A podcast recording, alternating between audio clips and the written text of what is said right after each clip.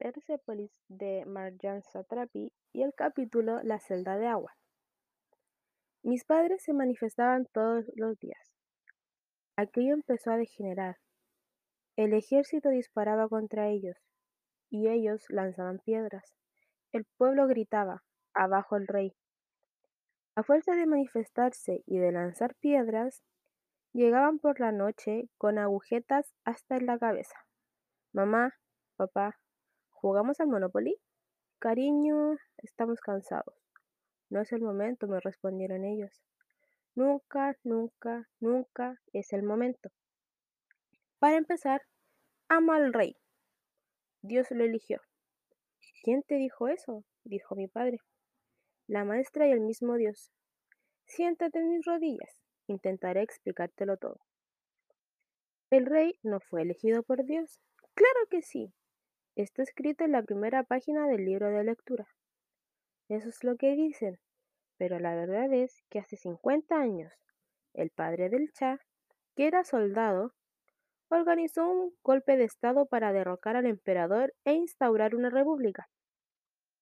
Hay que decir que era la época de las repúblicas en la región, aunque cada uno las interpretaba a sus maneras. Gandhi en la India y en Turquía. Así que el padre del Shah quería hacer lo mismo, pero no tenía la educación de Gandhi, que era abogado, ni la capacidad de liderazgo de Ataturk, que era general. Era un pequeño oficial analfabeto, una ganga para los ingleses, que ejercían una gran influencia. No tardaron en enterarse de sus planes. Vaya, reza. ¿Puliendo las botas? Cuando seas emperador te las pulirá un ministro. ¿Emperador? ¿Yo? Por supuesto, amigo, es mucho mejor que presidente. Pero ya hay un emperador. Yo quiero fundar una república. Estoy de acuerdo, pero el clero se opone, y no se equivoca. Un gran país como el tuyo necesita un símbolo divino. Lo tendrás todo, el poder, el trono, pulidores de botas. ¿Y qué tengo que hacer? Nada. Tú nos das el petróleo y nosotros nos ocuparemos de todo. Así fue como se convirtió en rey, y por supuesto, su hijo, el Cha, lo sucedió. Ya lo ves, Dios no tiene nada que ver en esta historia. Pero puede que Dios les ayudara. Bueno, como creo que ya tienes edad de entender algunas cosas, debes saber. ¿Qué debo saber? El emperador derrocado era el padre del abuelo. ¿Entonces el abuelo era un príncipe? Sí, en fin. Entre otros, pero esa no es la cuestión.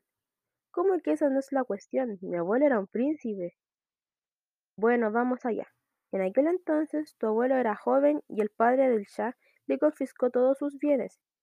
Y como su entorno estaba formado por ignorantes, tu abuelo fue nombrado primer ministro. Había estudiado en Europa, era un hombre muy cultivado, había leído incluso a Marx. Pero he aquí que, desheredado de su destino de príncipe, empezó a codearse de los intelectuales. Cuando era príncipe, todo esto me parecía muy lejano, pero hay que ser príncipe para permitirse tomar conciencia. Este es el problema de nuestro país. Entonces se hizo comunista. Me repugna que la gente esté condenada a un, destino oscuro solo por su clase social. Así que conoció la prisión. En ese momento llegó mi madre. Algunas veces los metían durante horas en una celda llena de agua. Me acuerdo de cuando era pequeña. Cada vez que llamaban a la puerta pensaba que venían a llevarse a mi padre a la cárcel, lo que pasaba una de cada dos veces. Entonces íbamos a visitarlo con la abuela. Pobre, la cárcel acabó con su salud. Tenía reuma. Padeció dolores por toda su vida. Vamos, eso ya está en el pasado, la consola mi padre. ¿Quieres echar una partida del Monopoly? ¿Puedo bañarme? Si quieres, podemos jugar después del baño. No, quiero darme un baño muy largo. Esa noche estuve mucho rato en la bañera. Quería saber cómo era una celda llena de agua. Salí con las manos completamente arrugadas, como un abuelo.